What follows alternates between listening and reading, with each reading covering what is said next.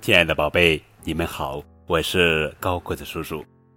今天要讲的绘本故事的名字叫做《没有不方便》，作者是施敬亭文图。开学了，班上来了一位小朋友，他叫王阿明。他不太爱说话，下课的时候也不和我们一起到操场上玩球。因为他是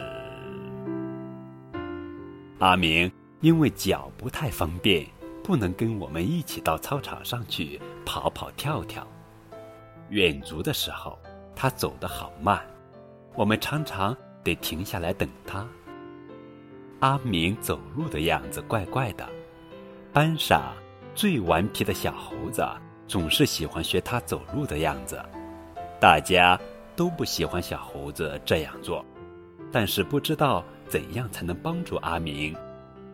有一天早上，小猴子的爸爸用摩托车载着他来上课，因为小猴子的脚受伤了。哎呦，喂，等等我呀！这下子小猴子走路的样子和阿明一模一样了。放学的时候。小猴子只好和阿明一起走在最后面，不能像以前那样飞跑着冲出校门。没关系，我陪你一起走回家好了。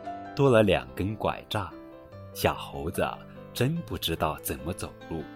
幸好有阿明帮助他，因为阿明早已习惯了。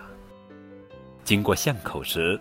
巷子里突然跑出来一只凶巴巴的大狗，这时阿明的拐杖可真是名副其实的打狗棒，两下子就把大狗赶跑了。